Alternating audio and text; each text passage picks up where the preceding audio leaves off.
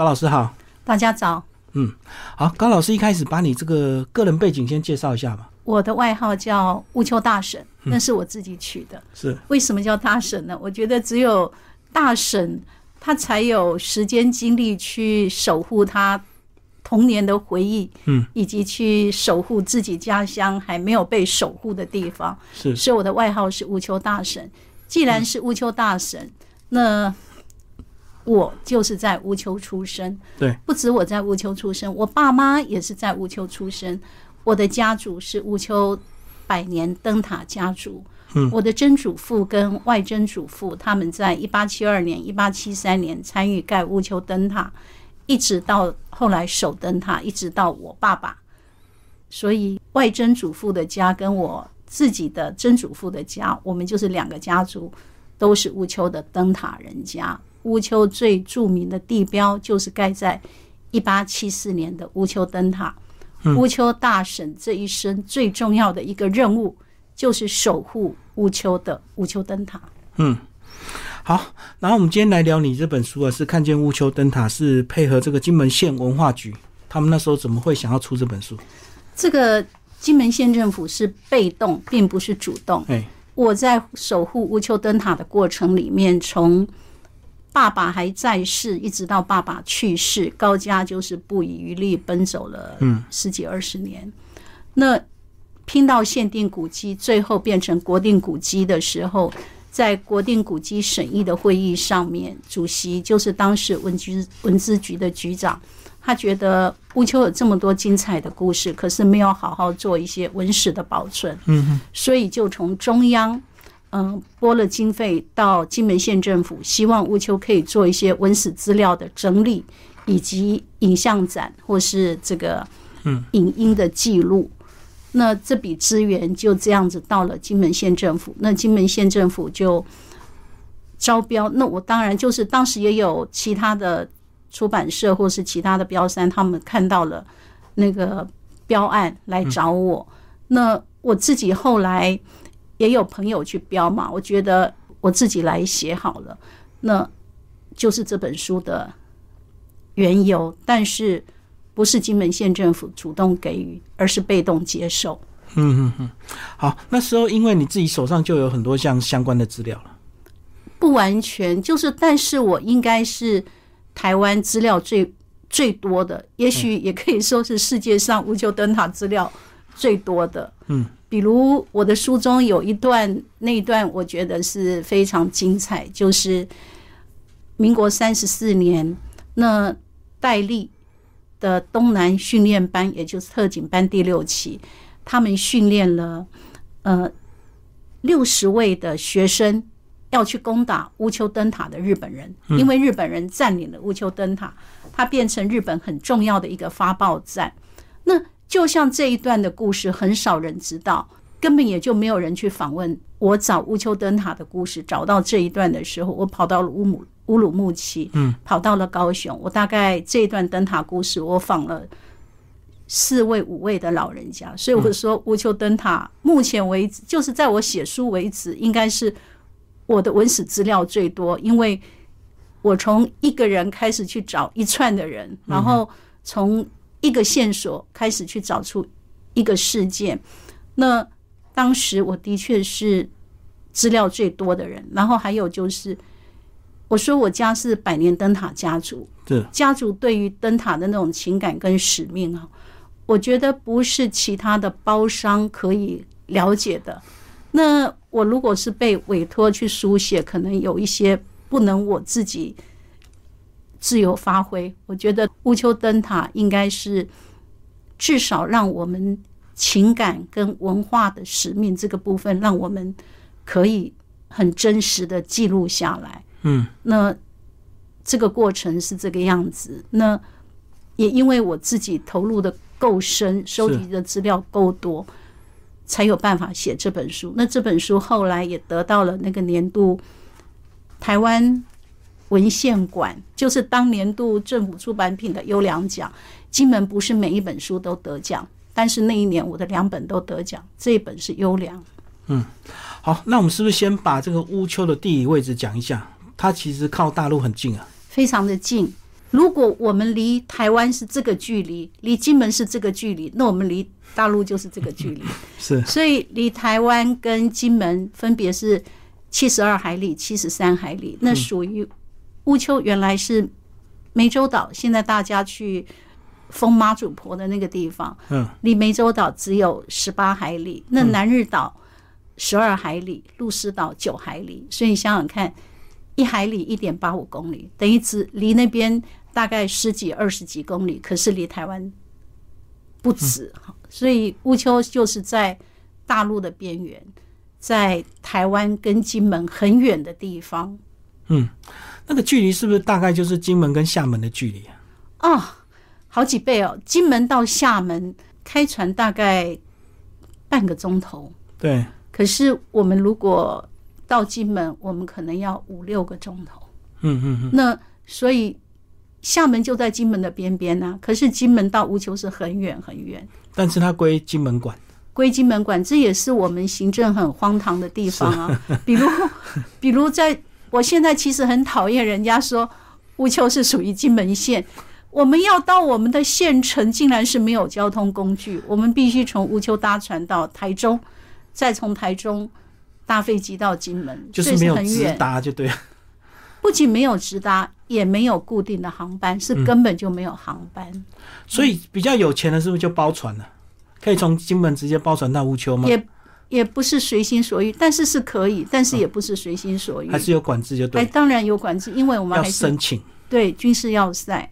嗯嗯嗯，好，那接下来我们就来讲这个乌丘，其实它非常小，说一点二一平方公里，平方公里，对，对，那才常住人口不到百人呢、呃，这是恶性循环嘛？嗯是我觉得去探索乌丘有多少的居民，远不如探索为什么乌丘只能剩下这几位居民。嗯所以我们常住的恶性循环之下是不到一百人，这是事实。对，嗯嗯嗯，然后它的这个地理位置，你讲这个抗日时间，你也调查出当时有一批特训班要反攻，等于是要攻打日本那时候的据点，所以它是有那个地理的什么战略优势吗？有，就是说，我们回到民国日本侵略之后的民国三十三年、三十四年，好了，日本已经到了福建沿海，三民国三十二年，那他大概在三十三年到了乌丘，那个时候的科学水文并没有像现在记录的这么清楚。嗯，那我们讲到乌丘灯塔盖在一八七四年，所以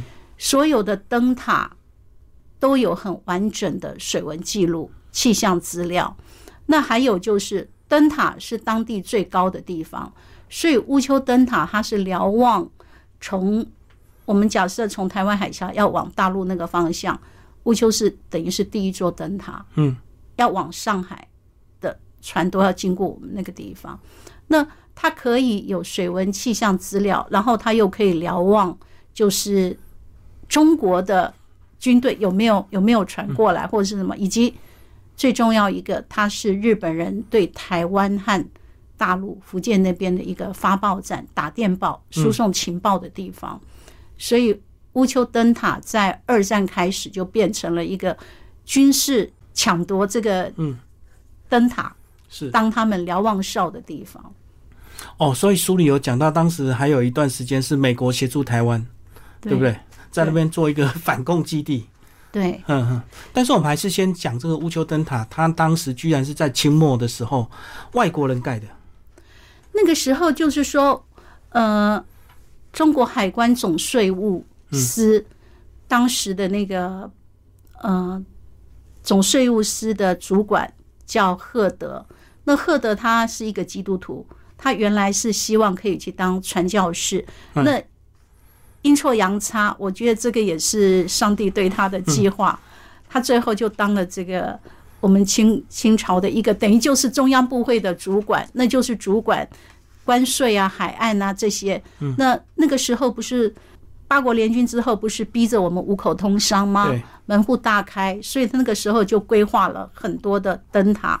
那乌丘就是其中之一。就是那时候很多这个外国商船要进来大陆做生意，所以需要很多灯塔。所以你说对盖了一百多座灯塔，然后乌丘就是其中一个。嗯其中很乌丘是算很前期的、很早期的，因为我们是盖在一八七四一八七四年完成嘛，嗯，那所以我们去看那个赫德的，赫德有一个很重要的一本书，就是中国海关档案秘密档案，他跟他的秘书金登干，他的这个日记里面叙述好几次乌丘灯塔的事情。那乌丘灯塔在一八七五年十二月三号发光，那当时那个灯具还是买了法国。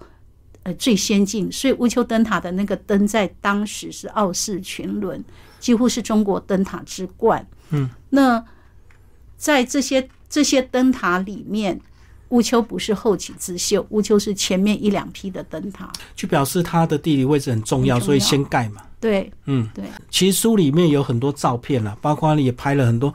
哦，原来在乌丘很多这个外国人的这个墓碑啊，都是当时跟灯塔有关系的人。对，有一座就是在灯塔下面有一座一八九九年挪威人的墓，嗯，那那个也是岛上第一座看得到十字架的地方。那我刚刚讲赫德，他其实想当传教士，他没有当成，他当了我们中国海关的主管。那当然就是洋人进来，他们也把宗教带进来。那我自己后来看到了这一座一八九九年挪威人的墓的时候，我是有点感动跟希望。这个挪威人到乌丘守灯塔，他最后去世在乌丘，那他的家属到底知不知道他在这一座小岛上？那我也希望说，是不是有机会去找到挪威人的家属？嗯，那从这些历史来看，乌丘灯塔，我们刚刚在讲，呃，日本人占领嘛。那日本人占领之前，其实就是一八七四之后，其实是有很多国家的人来这边守灯塔，他们是主任跟副主任。嗯，那再来呢，后来就是，呃，我们就是二战那个时候，中美合作所那戴笠训练的子弟兵来攻打日本人，那美军轰炸灯塔，日军占领灯塔。挪威人葬在这里，然后第二任、第三任的主任是美国人。好，就是说乌丘灯塔它其实是一个国际性的灯塔。那无论从文化历史以及从这个军事交错来看，它都不是只有我们台湾的海军陆战队，所以这是一座非常特殊的灯塔。嗯，那我们把时间就跳到这个两岸对峙，然后那时候还有这个反共抗俄的时候，那时候这个灯塔地理位置非常重要，然后在岛上也训练了一批这个游击军啊。那个就是说，我们刚刚在讲那个戴笠的子弟兵攻打乌丘灯塔那那批人，他们当时一开始是抗日。那我们胜利之后，国共分裂，国共分裂，共产党就要去追杀国民党。那这一批人几乎都是国民党戴笠的子弟兵，正统的国军嘛。嗯，那他们就开始一路逃亡。对，那逃亡到后来，他们就是，比如说，我们现在我书上我有一本书叫《南海部队》啊，就是说这批人他们前期是游击队，他们就在厦门有五十几个人在那边聚集，要怎么样子去对抗共产党，他们结集，他们就变成游击队。那后来呢，他们就变成了反共救国军的南海部队。嗯，那南海部队这个时候呢，就是在民国三十九年、四十年的那个时候，中共要抗美援朝，那我们就要牵制中共抗美援朝。对，美国西方公司就进来了，他就训练了反共救国军南海部队。他们南海部队这一批核心一开始是到乌丘对，那后来就是整编到金门西边，所以从马祖的东海。也来了，东海部队跟南海部队都一起来到金门西边去整训，然后美国西方公司呃提供训练。对那中间有一个非常重要的一件事，就是突击大陆。嗯，那他们突击大陆很重要的一个点就是乌丘。那包括金门的当时的《正气中华报》，他们写到乌丘的时候，也都用神秘的前线小岛哦，并很少直接标示乌丘。那这批南海部队，海部队里面的核心就是当时我说的这批游击队。嗯，那他们就有很多的人就到乌丘，所以我们后来国防部现在国防部的史料里面，我们会看到南日岛大捷或是湄洲岛之战，我们在反攻大陆的大小战役里面，这两南日岛之战跟湄洲岛之战，就是台湾我们国军是以胜利的这一方啊哈，就是说这几个是用大捷嘛，实际上、实际上核心的人就是特警班一起的王胜传，那他们我访到了老人家，那他们有一些就是在金门西边训练，因为那时候的本营就拉到了金门西边训练之后，他们要出发，就是船到了乌丘去聚集，待命从乌丘出发。那南日岛之战跟湄洲岛之战，我们是我们是胜利的，但是我们也有一些被俘虏。哦，对，那我也访到了被俘虏的老人家，就说乌丘在那个时候，它是一座神秘的岛屿。那当时的反共救国军被赋予神秘的任务，从乌丘突击大陆，哎，因为要去牵制中共的抗美援朝。那后面真正的需求是谁的需求？我认为那是美国西方公司的需求，而不是真正我们反攻大陆的需求。因为这些人员的训练，以及进去的组织怎么发展，以及有没有给他真正的什么武器跟后勤，其实没有完整的规划。嗯嗯，那这些人被牺牲了，同样的，乌丘岛也从那个时候开始被牺牲，以及被管制到现在。所以当时就是因为韩战的需求嘛，希望能够牵制大陆这样子。对，那他整个这个战地的任务是不是就是一九五三年这个韩战结束啊？嗯，韩战结束并没有结束啊，因为我们还是后面又有其他的，就是说守护台湾嘛。那其实我们真的是很重要的第一线。那因为我们可以看到，我们刚刚不是说灯塔嘛，它可以瞭望嘛，哈。嗯那所以我们是守护台湾的第一线，就是后来就是反共救国军一直守守到民国六十二年变成海军陆战队来了。嗯嗯嗯那海军陆战队到了岛上之后，这些设备跟人力又更多了，就一直一直管 管到现在。那所以在从抗日到反攻大陆的这一段，嗯，乌丘只有被赋予越来越多的任务，跟越来越不被看见。六十二年那时候第一批去的海军陆战队有多少人？就跟我们当时金门不是十万大军一样。我应该我在想，应该有一千多人，嗯，就是因为我对于这个军方的数字不是很了解，但是他们有说是一个加强营，嗯嗯嗯，一个加强营。但是我的童年真的整座岛都是军人，整座岛都是军人。嗯所以包括在家里，我常常在叙述说，因为我们很热，我们必须睡屋顶。那有的时候太晚起床的时候，我是不敢站起来，因为我家过去就是篮球场，篮球场上面就是一群的军人在，就是做早晨的那个演练，所以我都必须等他们演练之后我再走，因为我一站起来，他们就看到我。嗯，那所以整座岛都是军人，我想应该有一千多人，大小丘加起来有一千多人，是。密密麻麻。嗯，好，那你在书里也有讲到一个比较重要的这个关键，就是说乌丘灯塔有塔，但是没有灯。对，那它是什么时候开始没有亮？那后来被你们努力之后，终于有点复灯了。这个没有亮也是要回溯到我们就是国共对峙了嘛。嗯那个时候很多的地方都不能灯光外泄啊，尤其管制了。嗯那我爸爸在一个旧的铁柜上面写，呃，民国四十二年熄灯，嗯可是有的资料又写四十一年嗯或四十三年，但可能就是在四十几年。那民国五十年有一位反共救国军的嗯医官，这个老贝贝张贝贝，他现在还在。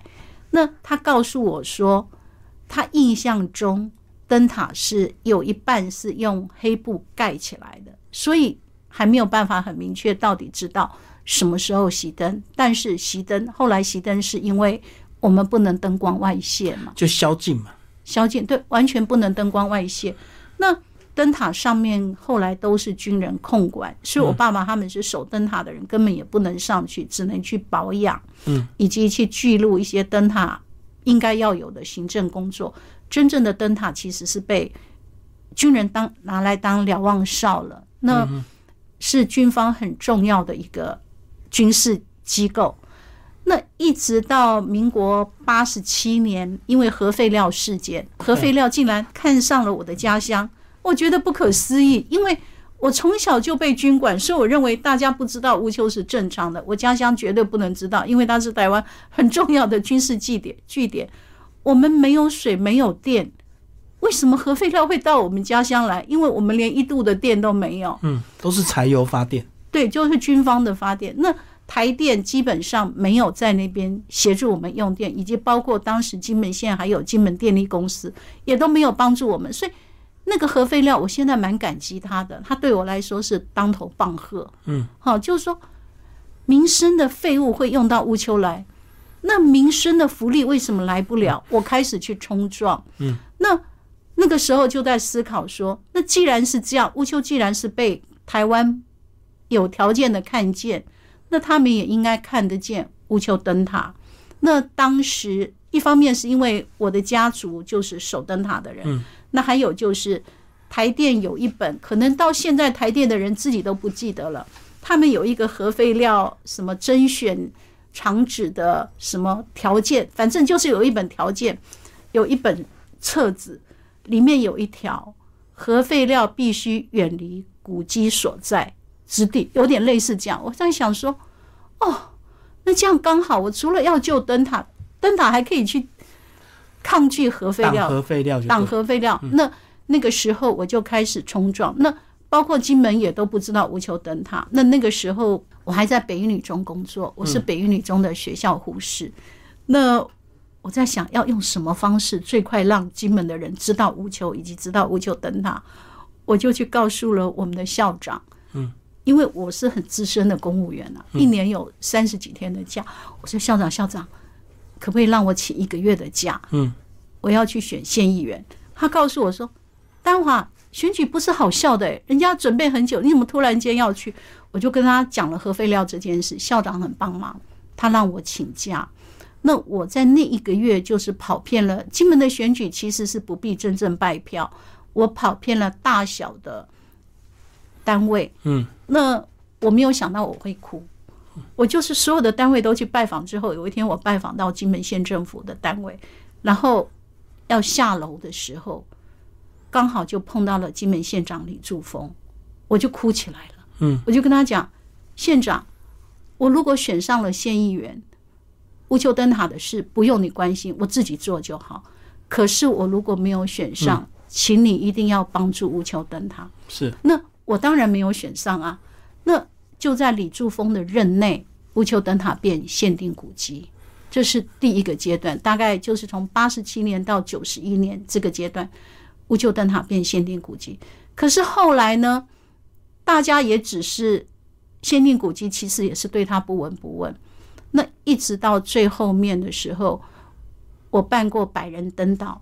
我想让更多的人看到乌丘，那应该是在爸爸去世那一年，我更伤心嘛，因为爸爸在叙述他的遗言，叙述乌丘交通为什么这么不方便，嗯，乌丘灯塔为什么不发光？我觉得这是爸爸悬在心上的遗愿。对，那那个时候呢，我办百人登岛，我觉得要让台湾的人。看到乌丘，当然百人登岛以后有机会，我们再叙述中间的过程哦。百人登岛之后，那就在网络上，当时是部落格的时代，书写灯塔的人就不是只有高丹华一个人了，因为有台湾的人来了，开始有一些乌丘的照片，乌丘灯塔。我懂。那再到后来还是没有没有进展，到最后我也忘了是二零一几年，应该是二零。一三一四那一次的立委选举，嗯，我又跳出来，因为我们已经是限定古迹了嘛，那我要推它是国定古迹，所以就跳出来选立委。所以你那时候的选举都是为了能够刚好推动那个理念。推动，对我觉得就是说，我因为选县议员可以让整个金门县看到乌丘，就做证件发表了。对，那再来选立委的时候，这是中央级了嘛，哈，那就是。从不同的管道一直努力到最后，就是乌丘灯塔后来我们在推它发光跟国定古迹，嗯，那应该是二零一七年是。发光。那这个过程里面，我其实蛮感谢文化部以前的文建会到后来的文化部，其实在这些过程里面，文化单位的中央主管机关其实是后来看见了无球灯塔，也给予我们应该有的尊重跟关照。可是回到我们真正县文化局的这个部分，文化局是死的，它根本不动，所以。所有从限定古迹到，尤其是拼国定古迹这一段，几乎都是我自己一个人。后来，台湾的很多文化界的朋友、社造界的朋友一起帮助我。那到现在来讲，我觉得如果乌丘灯塔，我现在是有的时候蛮伤心的，成也高丹华，败也高丹华。嗯，因为从限定古迹到国定古迹是我，那尤其国定古迹跟富登，完全是我一个人。可是呢，国定古迹之后，没有人真正管这个地方。嗯，金门会认为那是中央，中央会认为是金门。那我觉得在这个部分是不能苛责陆战队，他毕竟是军人。陆战队有新的营舍，乌丘灯塔是一个岛上最好的建筑物。所有早年，无论是反共救国军，无论是陆战队，所有的指挥部都在乌丘灯塔下。指挥官的宿舍就是那个外国主任的宿舍，是岛上最好的地方。结果陆战队他们迁到新的营舍去之后，这边就变成空了。然后呢，就断水断电。然后有一年我回家，天哪！我们国定古迹的地方为什么没有好好保护？里面发霉、阴阴暗暗、潮湿，我觉得完全没有人管，是我那个时候蛮伤心的。可是，在这个过程里面，文化局他也不管，那交通部航港局他们是房东嘛，嗯，房东也不管。那我自己在这个部分是蛮难过的，就变三不管了。三不管。那富登当时也说，先象征性的嗯灯。但是我还是认为那是正确，以及还是要鼓掌。这一个军事管制的地方，至少让这一盏灯可以亮。嗯，它是两岸和平之光，终于亮了。好，那可是呢，航港局他们后来我不知道他们什么因素，可是公务员大家都不想去，都不愿意面对这件事，所以没有真正按照当时国定古迹的规划，这个灯后来应该怎么样，以及这个厅舍这边应该怎么样，完全没有做。所以那个就是要继续努力的地方。虽然变成国定的主机，但是后面还是有管理维护的问题。有那个，我觉得就是我想要对金门县政府以及对航港局说：勿因善小而不为。嗯，资源跟权力都在你们手上，你们只要给乌丘一点点关怀，一点点资源，就可以协助这一座国定古迹有更好的呈现。为什么要把它变成一座废墟？它并不是废墟，它原来是岛上最好的建筑群。而且你想想看，世界上没有第二座灯塔像乌丘灯塔这么丰富的人文资料。嗯，一战、二战、国共对峙到现在，哈，我们台湾政党轮替再轮替，我们是民主国家，为什么一个地方比集权更集权？去看看中国大陆，他们对于他们，他们一开始是不守护灯塔的，嗯，可是他们的文化的水准已经慢慢跟上来了，是，嗯，他们去守护了很多的灯塔，做了很多灯塔人的资料。乌丘灯塔为什么背道而驰？我们回到了四五十年前的中国大陆的文化水准。我觉得这个是非常讽刺的，嗯，那就是因为航港局不尽责任。文化局也不尽责任，所以变成我们可以让这个地方变成真的是一座两岸的自由灯塔，没有真正在做。嗯，这就是我前一阵子一直在批文化局的部分。中央给资源给乌丘灯塔，你们为什么随便弄一个名目就退回去？如果这个资源是给金门县东定北定的灯塔，你们会退回去吗？嗯，那我也很自豪。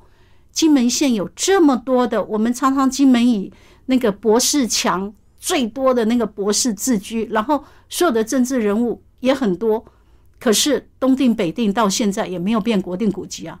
那你不能说是军管，我们乌丘比军管更严重啊，嗯对，乌丘可以靠一个大省把他家乡的灯塔推进了国定古迹。你们领薪水的人为什么不去尽你们的责任去做保存跟保护的？嗯那你们金门这么多的人才，东北定的资料跟东北定还进不了国定古迹，那是不是应该好好来爱护？所以还有很多阶段要走。这个写了一本书，然后变成国定古迹，然后我们再来看看后续怎么发展。谢谢高丹谢谢华老师。